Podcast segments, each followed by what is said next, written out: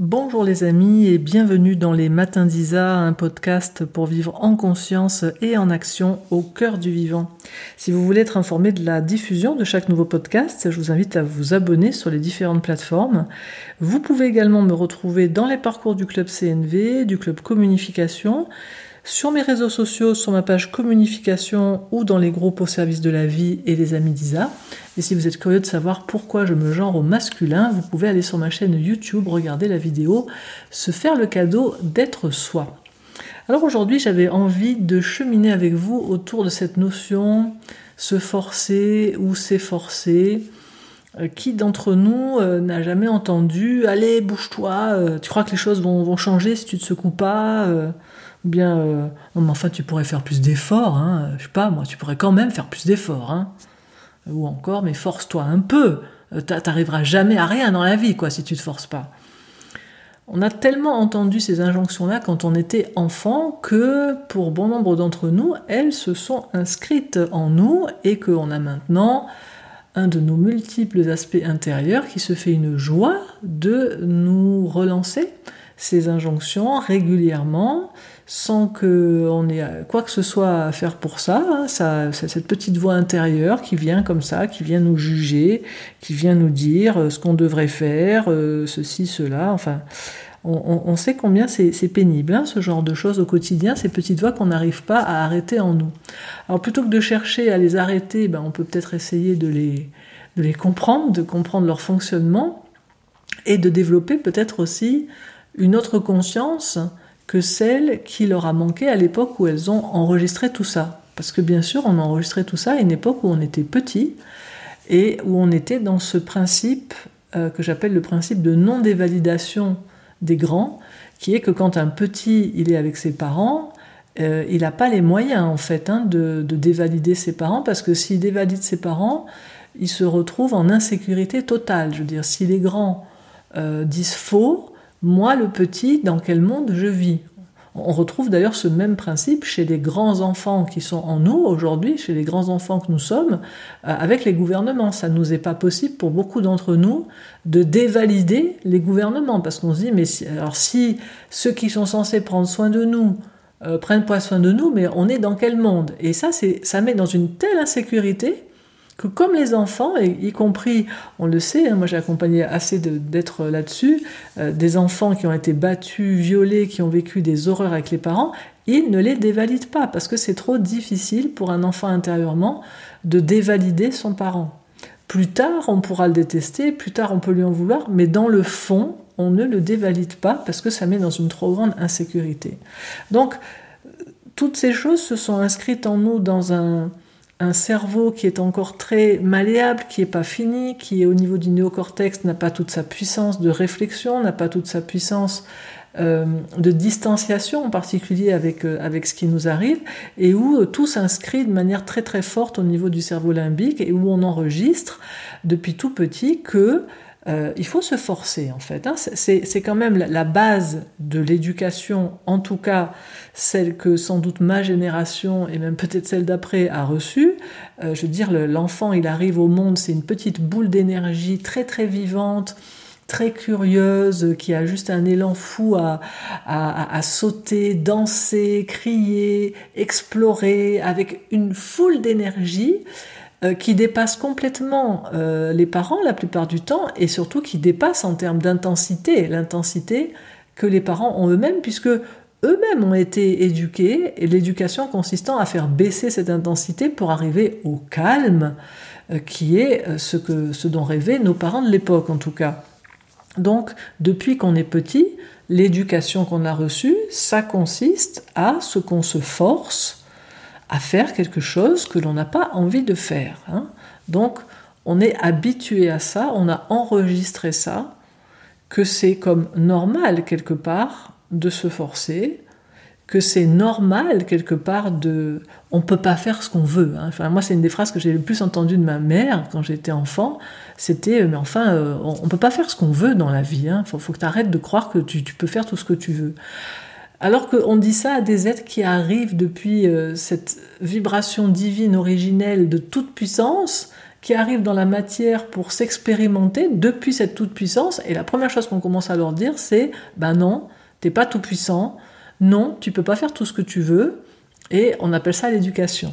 Alors, j'entends déjà bien sûr les objections des parents qui vont dire oui, mais enfin, il faut bien mettre des limites aux enfants. Ok, on peut exprimer des limites, on peut exprimer nos limites, on peut partager certaines choses, mais pour ma part, je considère qu'aujourd'hui, tout ce qui se passe dans notre société contemporaine, tout ce contre quoi certains s'insurgent par rapport à certains dirigeants de notre planète, toutes les dictatures en place, qu'elles soient visibles ou masquées, elles s'originent dans ce que nous sommes capables d'accepter en tant qu'enfants de nos parents.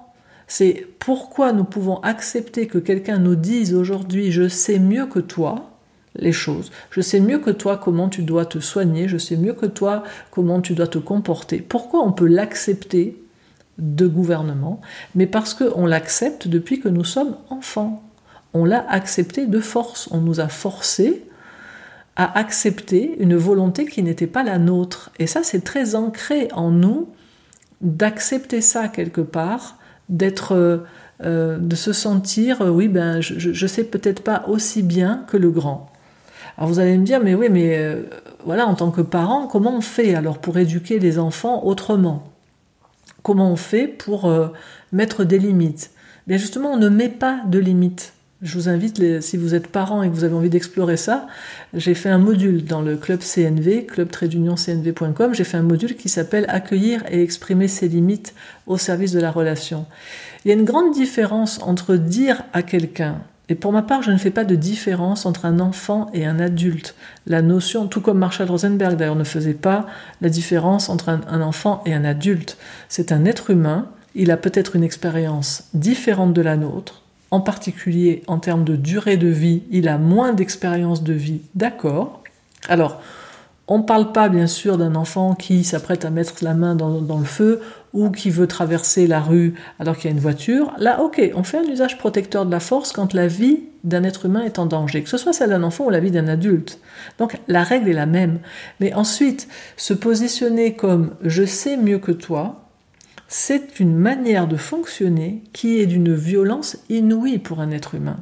Parce que cet être, il a juste une expérience différente de la nôtre, mais il a sa propre intelligence, et sauf si sa vie est en danger, eh bien, lui, lui mettre directement des limites en l'empêchant de faire quelque chose ou en le forçant à faire quelque chose, ça va faire de lui cet être servile qui compose aujourd'hui une grande partie de l'humanité, qui a été habituée à être asservie depuis qu'elle est enfant. Alors peut-être que mes propos vont choquer beaucoup de monde, et figurez-vous que je m'en fous complètement.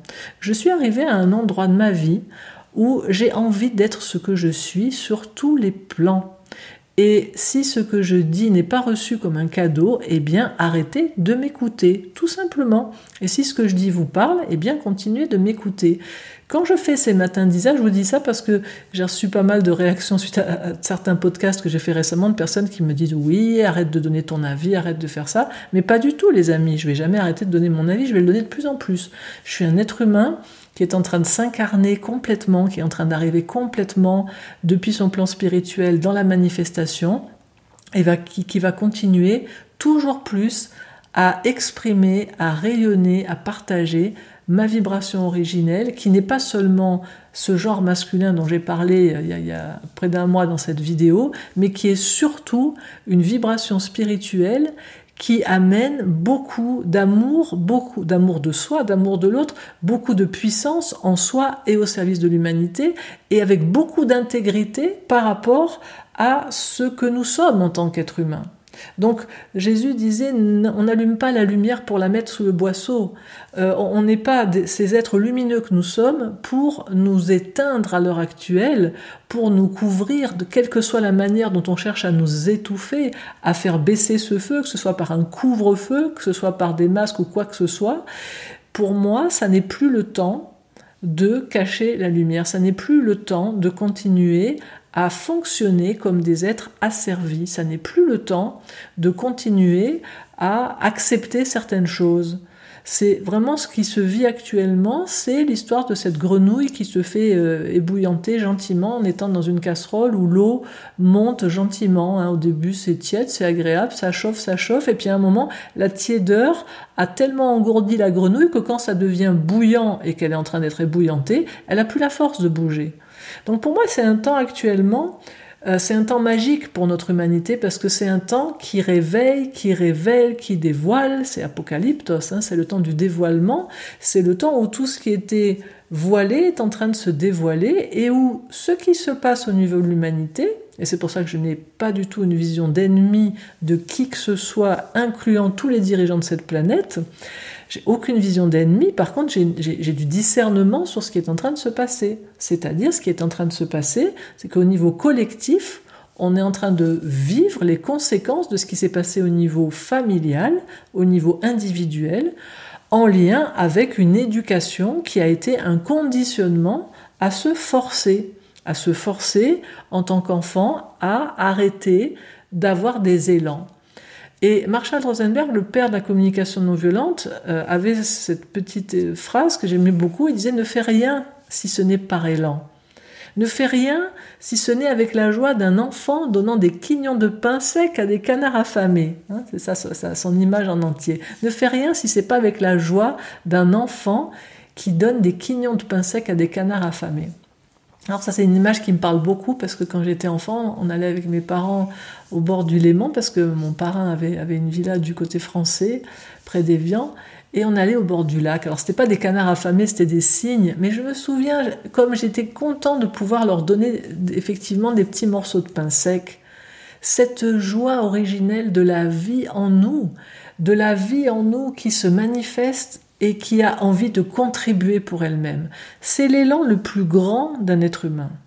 Et quand je vois ce que nous vivons actuellement, où l'élan le plus grand, ça n'est pas la contribution, c'est la préservation, parce que beaucoup d'êtres humains sont dans la peur, ou alors quand ils croient contribuer, ils ont pour beaucoup enlevé leur discernement sur la manière de contribuer, et justement les gouvernements en place jouent et appuient sur cette élan naturel de contribution de l'être humain pour culpabiliser les uns et les autres en leur disant si vous faites pas ça, vous allez faire du mal aux autres. Et comme cet élan de contribution, alors voilà, on fait les choses. On fait les choses, mais sans forcément se renseigner plus que ce qui nous est dit dans les médias, et sans surtout se référer à ce qui est au fond de nous. Et du coup, à un certain moment, on se force, sans même s'en rendre compte on est surtout on est forcé sans même s'en rendre compte. Et c'est pour ça qu'aujourd'hui j'avais vraiment envie de faire un, podcast sur ce thème, se forcer ou s'efforcer, parce que je vois qu'il y y a une limite, quelque chose entre les deux qui est assez ténue et qui pour moi est vital à réaliser en tant qu'être humain, et beaucoup aussi pour les êtres conscients, même les êtres qui sont conscients actuellement de ce qui est en train de se passer et de l'endroit où il y a quelque chose à libérer à l'intérieur. Mais je vois que tant qu'on n'a pas de clarté sur cette différenciation entre se forcer ou s'efforcer, eh bien on peut encore accepter certaines choses qui ne sont plus à accepter aujourd'hui si nous voulons que cette humanité elle s'épanouisse, elle rayonne, elle grandisse, elle soit en pleine lumière. Euh, dans, toute la mesure de ce que nous sommes appelés à être en tant qu'être humain. Alors, qu'est-ce que je vois, moi, de mon côté, comme nuance entre se forcer ou s'efforcer? Pour moi, il y a euh, une grande ligne hein, entre les deux, une grande ligne de séparation entre les deux, et cette ligne euh, entre les deux, pour moi, qui sépare s'efforcer ou se forcer, c'est l'impulsion initiale. Hein, il y a deux choses. Pour moi, il y a l'élan, et il y a la dimension du soi. Et je vais vous parler des deux. La première, l'impulsion. Quelle est l'impulsion initiale qui me fait faire ce que je vais faire hein? Prenons un exemple simple, c'est le, week-end et euh, j'ai un vélo, j'ai un VTT dans mon garage. Voilà. Il y a une action concrète qui va être de décider d'aller euh, faire une balade de deux heures à vélo qui passe par un col à côté de chez moi. Ça, c'est l'action possible. L'action possible, c'est aller faire deux heures de VTT en passant par un col à côté de chez moi qui est assez costaud au niveau physique. Ok. Alors, quand je fais cette action, au moment même où je la fais, on, de l'extérieur, personne ne saura dire si je suis en train de m'efforcer ou si je suis en train de me forcer quand on me voit sur le vélo. Parce que dans les deux cas, je transpire, dans les deux cas, je mouille mon maillot, dans les deux cas, euh, si on me voit de loin, sur mon visage, on voit que j'ai mon visage qui peut être crispé par l'effort quand je suis dans la montée. Donc, vu de l'extérieur, on ne peut pas savoir si je suis en train de m'efforcer ou si je suis en train de me forcer. Par contre, si on vient un petit peu m'interviewer, pendant une pause, quand je m'arrête après la grande montée, si quelqu'un vient me demander Mais euh, qu'est-ce qui fait que tu as pris ton vélo aujourd'hui? Si je suis en train de m'efforcer, donc de faire un effort, je vais dire Mais parce que ce matin, euh, j'ai eu l'élan de, de, Ouais, je me suis réveillée, je me suis dit ah mais j'aime trop la sensation euh, d'effort. Et puis j'aime trop la sensation euh, quand, j'ai fait en fait quand je me suis dépassée j'adore cette sensation. Et j'adore euh, cette sensation quand je suis en haut quoi. La vue est tellement belle. Enfin j'adore ça. J'adore sentir mon corps. J'adore sentir les fibres de mes muscles quand je suis en train de pédaler. J'adore sentir le vent sur mon visage. Ouais j'adore tout ça. Et ouais ça m'a vraiment bon j'étais crevée ce matin hein. Franchement, au réveil, c'était pas gagné. En plus, il y avait du brouillard. Je me suis dit, oh là là, il fait pas beau, il fait pas très chaud. Voilà, il y a des parts de moi qui n'avaient pas un élan fou. Mais j'ai pris le temps. J'ai fait un petit tour d'horizon, euh, justement, de mes multiples aspects intérieurs. J'ai fait une table ronde. J'ai écouté tout le monde. Et, euh, et puis, à un moment donné, voilà, il y avait cet élan qui était là. Il y avait certaines parts de moi qui avaient cet élan-là. Et puis à un moment donné, voilà, il y a, le soi, qui est cet espace de moi qui est l'espace qui écoute, hein, en fait, toutes les parts, et dans lequel toutes les parts euh, se manifestent. Et le soi, il regardait tout ça avec bienveillance, euh, avec curiosité. Euh. il était présent. Et c'est depuis cet espace-là où tout le monde a été écouté, les parcs étaient un peu fatigués, on les a écoutés, puis on a dit ok, alors comme vous êtes fatigué maintenant, euh, vers quelle heure ça semblerait envisageable pour vous? Elles ont dit, oh, mais pas avant 10 heures alors. Ok, est-ce que si on y va à 10 heures, ça va pour vous? Oui. Alors voilà, il n'y avait pas d'objection intérieure, et ce qui était le garant que mes multiples aspects intérieurs étaient entendus, bah, c'était le soi qui était présent et puis qui écoutait, qui écoutait euh, tranquillement ces multiples aspects. Et à la fin, donc, quand je suis sortie pour aller prendre mon vélo dans le garage, ce qui sortait, c'était le soi qui disait ok, alors allons-y les amis, puisque voilà, il n'y a pas d'objection. Hein, il n'y a pas d'objection en moi. Et euh, les parcs étaient un peu fatigués, bon, elles étaient un peu dubitatives, mais elles étaient d'accord de faire un effort. Alors là, quand on a ces deux critères-là, cet élan et la présence du soi qui est le garant, qui n'a pas de violence à l'intérieur de nous, on est dans un effort. Quand je fais un effort, après, je vais me sentir puissant, je vais me sentir renforcé, je vais me sentir plus léger et je vais me sentir plus détendu. Et donc, ça va avoir pour conséquence que j'enregistre que les conséquences de mon effort, c'est pardon, c'est un bénéfice pour moi. Et donc ça nourrit mon élan à recommencer. Ça nourrit mon élan à refaire un effort parce que avant l'effort, j'ai un élan et après l'effort, j'ai quelque chose qui est agréable pour moi. Hmm? Pendant, ça peut être très très difficile. C'est pour ça que je dis que le pendant, c'est pas au moment où on fait l'action qu'on peut repérer si c'est un effort ou si je suis en train de me forcer. Ouais, pendant l'effort, j'ai quand même plus d'énergie, hein, de toute façon. Mais de l'extérieur, ça, ça se voit pas forcément. Et la dureté, la difficulté de ce qu'on est en train de vivre pendant l'effort, elle est exactement la même que ce qu'on est en train de vivre quand on se force. Hein, L'obstacle, lui, la, montée, elle, fait la, pente, elle fait le même degré d'inclinaison dans un cas ou dans l'autre. Par contre, si on m'interviewait un jour où je me suis forcée et qu'on me dise alors, euh, qu'est-ce qui fait que tu as pris ton vélo aujourd'hui? Je vais dire, ben en fait, euh, fait quelques temps, là, je vois que j'ai repris un peu de poids et ça me va pas du tout. Hein. Là, là, euh, ça me saoule. Euh, donc voilà, ce matin, je me suis dit, allez, on y va. Hein. On va faire quelque chose qui remet le corps en mouvement. Ça fera le double effet qui se coule. On va perdre des calories et en plus, on va se muscler. Et puis voilà, enfin, il faut se tenir en bonne forme. Enfin, c'est. Non, non, je me suis dit, allez, on y va, il faut le faire. Ah d'accord, euh, mais t'avais envie Ah non, non, j'avais pas du tout envie, euh, mais du tout, mais bon, je me suis forcé, si on se force pas un peu, on fait rien dans la vie, hein, c'est bon, quoi. Je veux dire, à un moment, euh, faut y aller, quoi. Hein. D'accord. Et comment tu te sens maintenant? Ben, euh, ouais, non, non, c'est, non, non, c'est, je suis crevé en fait. je suis crevé, ça m'a pompé, mais, euh, mais enfin non, je suis content quand même. Hein. je suis content de l'avoir fait. Je suis content de l'avoir fait. D'accord, t'es content, ok. Dans le corps, c'est comment? Alors, le corps, lui, à cet endroit-là, ça va pas être une référence parce que le corps, dès qu'on le met en mouvement, là j'ai pris un exemple physique, et dans le physique, le corps, dès qu'on le met en mouvement, même si on s'est forcé, le corps, il a ses propres vertus qui est que quand il est mis en mouvement, il donne de l'énergie et il est content. Donc, au niveau du corps, c'est pas là qu'on va voir euh, la différence. Par contre, au niveau de comment on se sent, globalement, si on fait une interview un petit peu de nos multiples aspects intérieurs, le fait que je me sois forcé, alors j'ai peut-être obtenu le résultat que certaines parts de nous voulaient avoir, mais les parts par exemple du matin qui étaient fatiguées, euh, elles, de leur côté, ça leur va pas du tout qu'on ait, ait fait ça de cette manière, et elles vont nous le faire payer d'une manière ou d'une autre. Typiquement, un jour où je me force le matin à faire une activité, là, y arriver, à faire une activité physique que j'avais pas envie de faire, ça va donner sans doute, enfin moi je vous parle pour moi, que l'après-midi va y avoir les parts que je n'ai pas écoutées le matin elles, elles vont vouloir une compensation. Elles vont dire Hey, ce matin, tu nous as saoulé à vouloir aller prendre ton vélo pour aller monter pendant deux heures ce col là dont nous, on n'avait rien à cirer. Alors qu'on n'était pas d'accord, nous maintenant, euh, on veut euh, manger euh, des bêtises, on veut regarder une série à la télé, enfin voilà. Et là, elles vont aller tirer tout mon système, tout ce qui est à l'intérieur de moi, de l'autre côté. Et là, on va se retrouver avec ce qu'on appelle des aspects qui sont polarisés, c'est-à-dire comme il n'y avait pas le soi au milieu, hein, c'est-à-dire le matin, qui a pris la décision?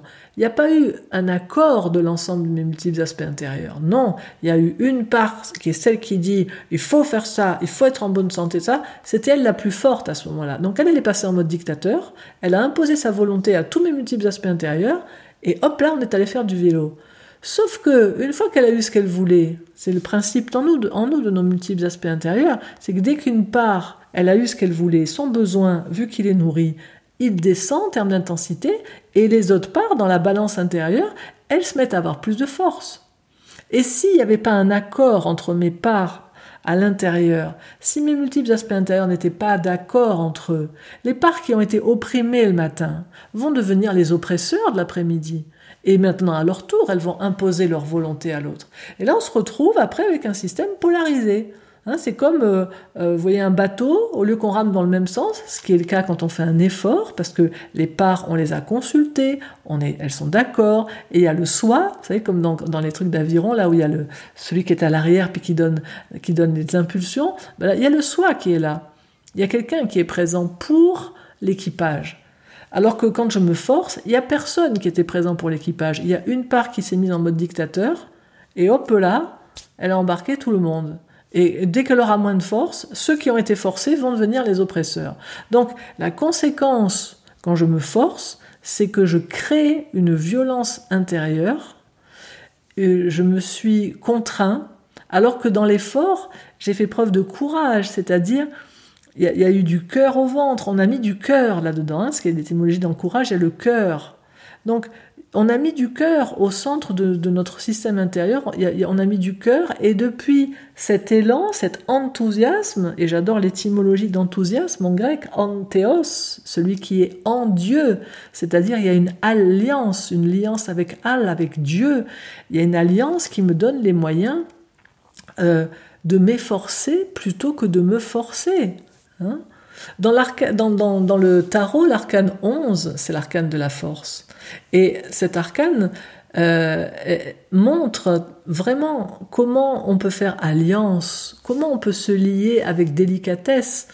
Euh, quand on ne connaît pas le tarot, on peut croire que euh, le personnage qui est représenté est en train d'ouvrir de force la gueule d'un animal, alors que pas du tout. Il est en train de se connecter avec son anima, avec sa force intérieure, avec son âme, pour être dans ce 11, dans cette verticale de l'être, où le un d'en haut et le un d'en bas, l'un que nous sommes, l'être que nous sommes dans les plans de conscience et l'être que nous sommes dans la matière, se connectent pour arriver à avoir quelque chose qui se manifeste, qui soit justement notre divin qui se manifeste. Ce antéos, être en Dieu. Et c'est pour ça que quand vous regardez avec attention dans le tarot de Marseille, le pied de la force qui dépasse sous sa robe bleue, c'est un pied qui a sept orteils. C'est pour manifester que dans la matière, c'est mon esprit qui pose le pied à terre. Donc la question est qui est en train de faire l'action? Est-ce qu'il y a mon esprit? Est-ce qu'il y a la conscience? Est-ce qu'il y a le soi qui fait cette action? Et là, je m'efforce, il y a ce soi qui est là et un système intérieur qui est d'accord pour OK, on va mettre on va mettre de l'énergie et ça va être ça, va être coûteux sur le moment, mais ça n'a pas un coût global pour mon être après coup. Alors que quand on se force, eh bien bien sûr, il y a un coût, il y a un coût ensuite. Donc, on a s'efforcer ou se forcer. On a courage ou contrainte. Et une des conséquences tragiques quand je, prends euh, cette habitude de continuer à faire ce qu'on m'a fait petit, on m'a forcé, on m'a contraint et je continue à me forcer, à me contraindre, c'est que ça a deux conséquences tragiques. C'est que je suis premièrement euh, habitué à être contraint, à être forcé, et donc je le repère pas tant que ça finalement. J'ai un seuil de, de, tolérance qui est très large sur la contrainte il y a qu'à voir en ce moment ce qui se passe. On, est très très habitué à être contraint et donc voilà, on, on peut trouver ça normal. Et la deuxième chose que je trouve encore plus tragique, c'est que comme je suis habitué à vivre la contrainte et à me forcer, je peux aussi trouver normal de contraindre les autres et de les forcer. Parce que je ne sais pas comment faire. On parlait tout à l'heure de l'éducation. Je ne sais pas comment faire pour exprimer des limites à un enfant autrement qu'en lui posant des limites, c'est-à-dire en lui imposant des choses. Alors qu'on peut tout à fait exprimer ses limites à un enfant en lui disant voilà, voilà comment je me sens quand tu fais ça, je ne suis pas d'accord avec ça et voilà les conséquences que ça va avoir. Je suis désolé ça, n'est pas une punition que je veux mettre, ça n'est pas une exigence dans laquelle je suis, mais moi j'ai pas les moyens de fonctionner correctement si toi tu fonctionnes de cette manière. Et donc je suis désolée, mais voilà ce qui va se passer, voilà les conséquences. Et c'est pas du chantage, c'est je veux que tu aies les moyens de faire tes choix. Et moi je te dis de mon côté, j'ai une limite. Vous voyez, il y a une grande, une grande différence entre poser une limite à quelqu'un, là vous exercez une contrainte sur lui, et exprimer votre limite. Et comme je le dis dans ce module du club du CNV, dans lequel vous avez en détail des procédures pour exprimer justement vos limites, mais surtout les accueillir en vous pour pouvoir, quand vous les exprimez, le faire d'une manière qui est au service de la relation. Euh, fondamentalement, quand on exprime une limite, on n'est pas en train de faire un acte de force sur autrui, on est en train de dire un grand je suis désolé. Hmm? Je suis désolé, je suis à ma limite, je n'arrive pas à fonctionner. Si toi tu fonctionnes comme tu le fais, donc, est-ce que tu es d'accord pour, arrêter de faire ça, par exemple? Ok, la personne dit non, on lui dit ok, alors je suis désolé, mais j'ai pas les moyens de faire autrement que, et on lui dit la conséquence. Mais vous voyez, on est dans un mode qui est, qui est vraiment euh, authentiquement humain, authentiquement présent, authentiquement respectueux de l'autre. On n'est pas en train de lui dire je sais mieux que toi ce que tu dois faire, donc voilà les limites que je vais te poser. Non, en train de lui dire, ok, tu fonctionnes comme tu fonctionnes. Ça, c'est ta liberté de fonctionner comme tu fonctionnes. Mais moi, j'arrive pas à fonctionner. Moi, si toi, tu fonctionnes comme ça. Alors voilà ce que je vais faire. Et j'en suis désolée, parce que très souvent, évidemment, on va faire des trucs qui sont pas euh, exactement ce que l'autre euh, a envie qu'on fasse dans la relation. Hein. En particulier, bah, si je suis parent avec un enfant, on va lui dire, écoute, je suis désolée, mais je vois que j'ai pas les moyens, j'arrive pas à te faire, j'arrive pas, moi, à me sécuriser. Prenons un exemple concret, adolescent de 14 ans qui demande à sortir avec ses potes le soir pour aller faire je ne sais quoi. Euh, et voilà, moi je suis parent, euh, voilà, moi je me mets en situation, d'ailleurs j'ai été en situation parentale à une époque où ma compagne de l'époque avait des, enfants. Voilà, typiquement, bah moi de, de base je suis quelqu'un d'assez inquiet à ce niveau-là. Donc moi, je sais qu'un enfant de 14 ans qui me dit je veux sortir pour aller avec des potes, faire je ne sais quoi, je, ça va pas m'aller du tout. Donc je ne vais pas arriver à me donner assez de sécurité intérieure par rapport à ça. Mais je vais pas lui raconter que c'est pour son bien. Je vais pas lui raconter qu'il ne doit pas faire ça parce que c'est pas de son âge. Vous voyez, toutes les conneries qu'on peut aller raconter à l'extérieur, en disant à l'autre que c'est pour son bien. Et c'est ce qui nous arrive au niveau sociétal actuellement. On est en train de nous dire que c'est pour notre bien collectif qu'on nous impose tout ce qu'on nous impose. Et nous, on gobe ça. Pour beaucoup d'entre nous, on le gobe parce qu'on est habitué à gober ça. Ça fait depuis qu'on est petit qu'on a entendu que c'est pour notre bien qu'on fait ça. Mais c'est pas pour notre bien, parce que si c'est pour notre bien, on se sentirait bien. Or, il y a des millions d'êtres humains sur cette planète qui se sentent pas du tout bien en ce moment. Et c'est quoi qui est touché chez eux, au fond Est-ce que ces êtres-là sont des êtres inconscients, euh, immoraux, euh, qui en ont rien à foutre des autres êtres humains? Mais pas du tout. C'est juste des êtres humains qui ne supportent pas d'être traités actuellement, d'être infantilisés et d'être infantilisés de la manière dont ils l'ont été quand ils étaient enfants, c'est-à-dire on les contraint.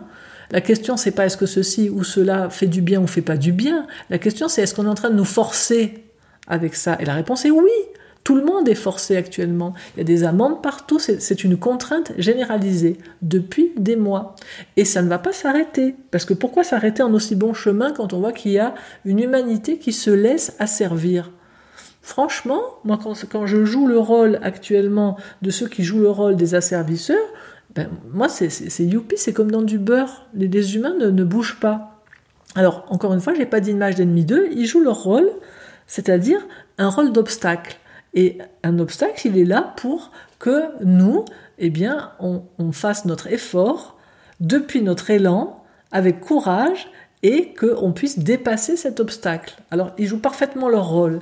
Et pour moi, ben, nous aussi, on a joué notre rôle si on, si on rêve que cette humanité de, de cœur, cette humanité de lumière, cette humanité euh, qui arrive à répartir équitablement ses ressources entre tous les êtres humains, cette humanité fraternelle, si on veut qu'elle émerge, il y a à libérer en nous quelque chose, et tout ce que nous n'arrivons pas actuellement à manifester à l'extérieur de nous dans la société, ayons conscience que c'est en, la, en, transformant les choses en nous qu'on va peu à peu faire que ça se manifeste. Et pour moi, une des choses majeures aujourd'hui, c'est d'arrêter de se forcer, d'arrêter de nous forcer intérieurement, d'arrêter de nous contraindre actuellement, et passer donc de se forcer à l'effort, euh, et arrêter de chercher à forcer les autres, arrêter de mettre des limites aux autres, mais voilà, comme dans l'exemple avec l'ado, eh bien, arrêter de lui dire c'est pour ton bien, tu dois pas sortir, non, être authentique, lui dire écoute, je suis désolé, j'ai bien entendu que tu t'éclaterais, mais à fond à aller avec tes potes ce soir à cette soirée, et j'aimerais te dire je suis désolé parce que moi, je n'arrive absolument pas à te faire confiance assez pour te laisser y aller. Je suis désolée, j'arrive pas à me mettre assez en sécurité. Donc je sais tout ce que tu vas me dire, que tu y vas avec un tel, qu'il y a un parent qui vous accompagne. Je n'arrive pas à me rassurer. Donc je suis désolée, mais je suis à ma limite et donc euh, je t'interdis d'y aller. Mais je, je, je suis vraiment désolée parce que je vois que voilà, j'arrive pas à faire mieux juste là pour beaucoup de parents, ils vont dire mais enfin ça va pas, on va pas parler à un enfant comme ça, je suis un adulte, ben, quoi? Ben non. C'est ça, si on engramme ça maintenant dans ce type de relation-là, et là je parle parent-enfant, ça peut être professeur-élève, ça peut être maître-disciple, ça peut être gouvernement et citoyen, peu importe. Cette relation où quelqu'un qui de par son rôle se voit comme un grand, ce qui est une réalité à un endroit, hein, de manière juste fonctionnelle, il y a bien quelqu'un qui joue un rôle de grand et quelqu'un qui là joue un rôle de petit. Mais comment le grand est en train de traiter le petit? Est-ce qu'il le contraint ou est-ce qu'il est authentique et il lui dit écoute là je suis désolé C'est très différent pour un enfant. Je moi si quand j'avais été enfant, euh, ma mère ou mon père m'avait dit écoute on est désolé. Euh, voilà, si ma maman m'avait dit écoute moi j'ai perdu un enfant avant toi, euh, parce, et j'étais pas là. Et je, je, suis restée avec cette blessure de me dire que c'est parce que j'ai pas fait assez attention. Et que si j'avais fait plus attention, elle serait encore vivante. Et ça, je m'en suis pas remise. Et donc, je, je suis désolée, mais je, je, suis terrifiée, en fait, à l'idée qu'il t'arrive quelque chose. Mais si elle m'avait parlé avec son cœur, avec sa limite, ça m'aurait vraiment fait suer que à cause de ça, je puisse pas sortir. Mais j'aurais eu mon cœur qui pouvait quand même se mettre en résonance avec le cœur de cette maman et avoir de la compassion et surtout entendre qu'on me prenait en compte, qu'elle se rendait compte. Vous voyez, ça, me donnait de l'empathie en fait. Ça m'aurait donné de l'empathie si elle s'était exprimée comme ça. Si elle m'avait dit, écoute, je suis désolée, je mesure combien ça te fait de la joie de sortir, et en même temps, j'ai trop peur. Moi, j'aurais pu lui dire à un moment donné, mais écoute, maman, j'entends combien tu as peur, et peut-être tu voudrais pas aller te faire accompagner sur ça? Est-ce qu'il est y a déjà quelqu'un qui a entendu ta douleur?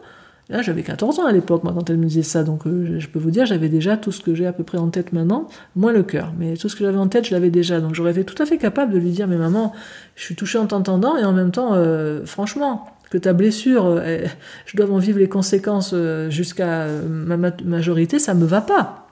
Donc, t'as déjà été accompagnée par quelqu'un. Et là, elle m'aurait répondu non. Parce qu'elle n'osait pas en parler tellement, tellement elle se tapait dessus avec ça. Donc pour moi, il y a un dialogue qui devient possible quand on ose exprimer nos limites, se vulnérabiliser, plutôt que de se positionner en grand euh, envers qui que ce soit. Hmm? Et pour ma part, je me dis que si aujourd'hui chaque être humain sur cette planète développe un peu plus de conscience, un peu plus de repères, euh, sur cette nuance entre faire un effort, entre s'efforcer et se forcer, euh, on va pouvoir vivre davantage à la fois de contribution pour l'humanité, euh, en passant de faire un effort qui se vit avec le cœur, plutôt que de continuer à se forcer avec un vouloir qui vient de la tête. Et puis, moi, j'ai un petit mantra pour me souvenir de ça, une petite devise qui est euh, quand je m'efforce, je me renforce. Quand je me force, je perds toute force. Hein? quand je m'efforce, je me renforce. Quand je me force, je perds toute force.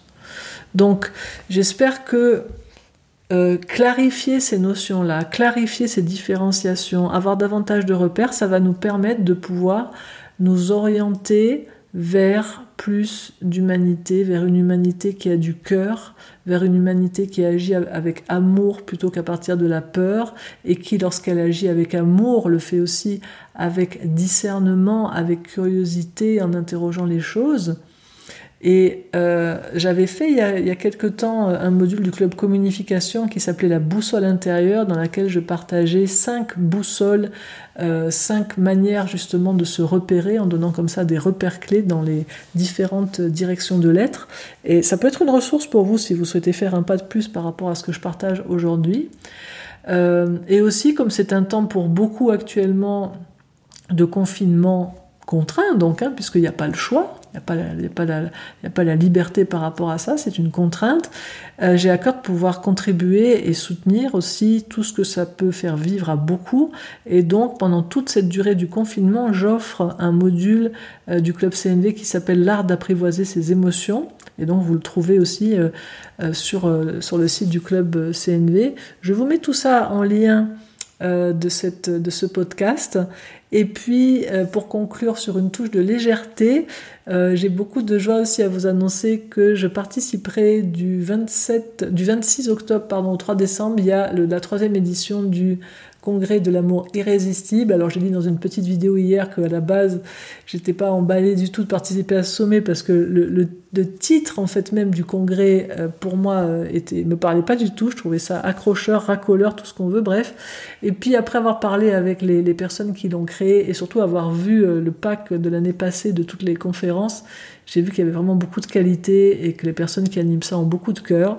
Et puis j'ai aussi entendu que l'amour irrésistible, c'était pas l'amour, euh, voilà, euh, auquel on peut pas résister entre deux êtres, mais c'était avant tout euh, l'amour en soi auquel on résiste pas. Ça, ça me parle beaucoup. Et donc j'ai dit d'accord, et donc je, je, donne une web conférence gratuite le 27 novembre. ce sera accessible toute la journée sur le thème pour vivre le grand amour, oser la rencontre avec soi-même et soi-même s'écrivant bien sûr M apostrophe A-I-M-E. Voilà, donc si vous voulez un accès euh, gratuit à ce congrès, et eh ben je vous mets euh, aussi le lien dans le descriptif de ce podcast. Voilà les amis, j'espère que le podcast de ce jour vous aura stimulé à regarder dans votre quotidien les moments où vous vous efforcez et les moments où vous vous forcez, à repérer les moments où vous invitez les autres à un effort, où vous essayez de contraindre les autres à se forcer, et à repérer aussi les moments où on vous invite à un effort et les moments où on cherche à vous contraindre. Et je fais le vœu que tout ça, ça contribue pour nous et pour l'humanité à vivre davantage justement ce qu'est l'humanité et ce qu'elle est appelée à être, c'est-à-dire une liberté d'être, chacune, chacun dans l'unique de qui nous sommes, avec cœur, avec amour, avec compassion, et au service du plus grand nombre. Je vous embrasse les amis, je vous souhaite tout le meilleur et je vous dis à samedi prochain pour un nouvel épisode des Matins d'Isa. Je vous souhaite tout le meilleur d'ici là. Au revoir.